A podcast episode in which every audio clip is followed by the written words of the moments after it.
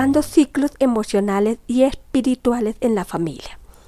Hola, qué maravilla que estés escuchando temas que suman a tu bienestar espiritual. La invitación hoy es a reflexionar sobre una gestión emocional sanadora y liberadora que trae paz, aceptación, perdón, reconciliación, como es el cerrar ciclos emocionales y espirituales en la familia. Suena muy interesante, ¿verdad? bueno, así que muy atentos y toma de este podcast lo que te resuene. O por lo menos intenta chequear qué sensaciones se generan ante la posibilidad de ponernos en paz con el pasado inmediato.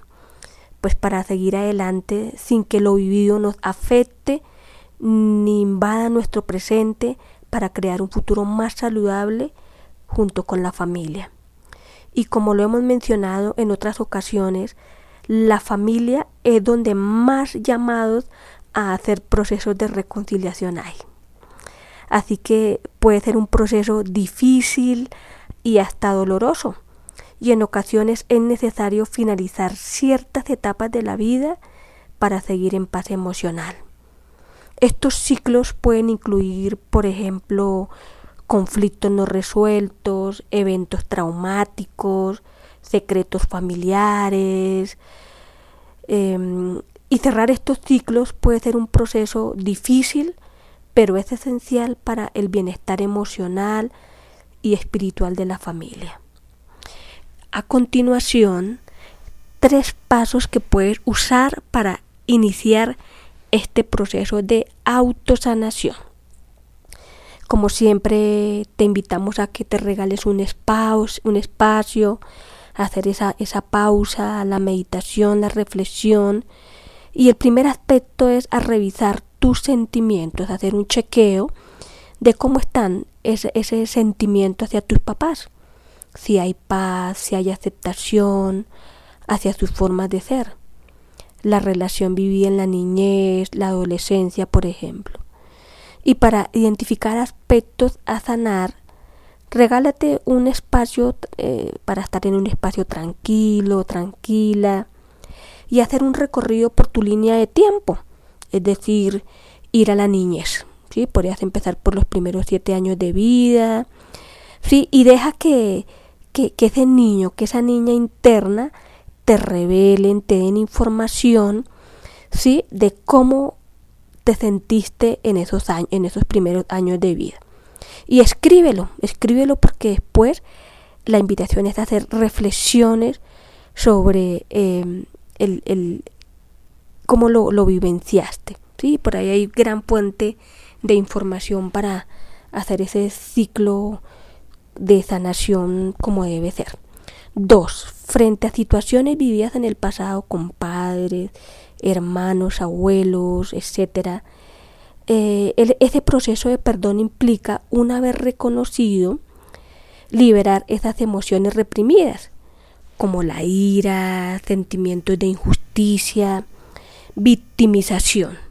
Y para ello sirve hacer unos pequeños rituales, pero poderosísimos, como es escribir una carta sobre tus sentimientos hacia la situación vivida. Entonces, ejemplo, el hecho de que me hayan mm, pinchado mi balón y mi mamá se rió, eso generó en mí.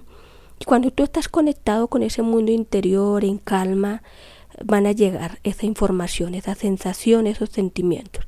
Luego, con la carta que escribas, puedes hacer tres cosas tres cosas muy liberadoras. Quemarla, eso sí cuidando de no generar un incendio, entregarla al Padre Supremo, al psicólogo supremo en una meditación. O colocarla en una matera y sembrar una planta allí. es bien, bien hermoso.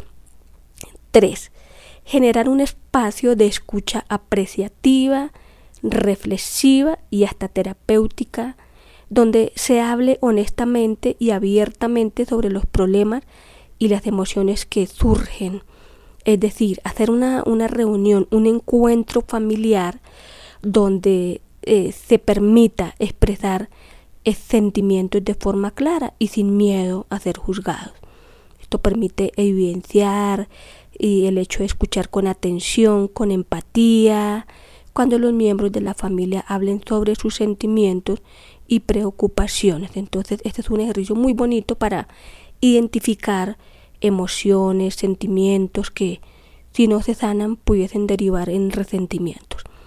Y cuarto, además de esa comunicación efectiva, en ocasiones es útil buscar apoyo, apoyo externo cuando, cuando sea necesario. Esto puede incluir asesorías, terapia familiar o grupos de apoyo o una tercera persona que sea neutral y que ayude a mediar en esos conflictos familiares. ¿sí? Esos son ejercicios muy muy sencillos que pueden contribuir. Entonces, para finalizar, vamos a hacer una meditación. Entonces, revisa con la información que hemos compartido, qué sensaciones, o sea, qué generó en ti el saber que en nuestro proceso de vida hay que hacer ese tipo de, de ejercicios de sanación. Vamos respirando lento, profundo. Y con cada respiración conectas con la calma, con la tranquilidad, con el amor. Y vas a visualizar al frente tuyo todas las personas con las cuales has tenido contacto hasta el momento en esta asistencia. Visualizas muchas personas al frente tuyo y entre ellas están todos los de la primera infancia, hasta los siete años, jardín, de los siete a los catorce, de los catorce a los veintiuno y los veintiuno hasta esta época todos, entre ellos están tus seres queridos, papá, mamá, hermanos, abuelos, con un sentimiento hermoso de amor, de aceptación y en conexión con la fuente suprema de amor, de perdón. Vas a ver cómo sobre todos ellos cae una energía muy hermosa, una luz muy hermosa de amor,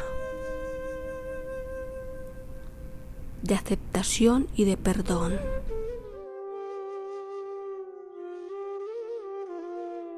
muy bien, con mucho amor a todas esas almas que pues se comportaron de la mejor manera, así no lo veamos, será su rol. Muy bien, inhalamos.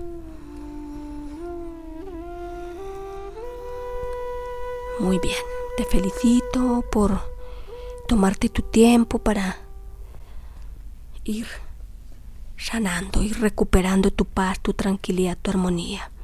Gracias por estar ahí y nos vemos, nos escuchamos en la próxima. Om Chant.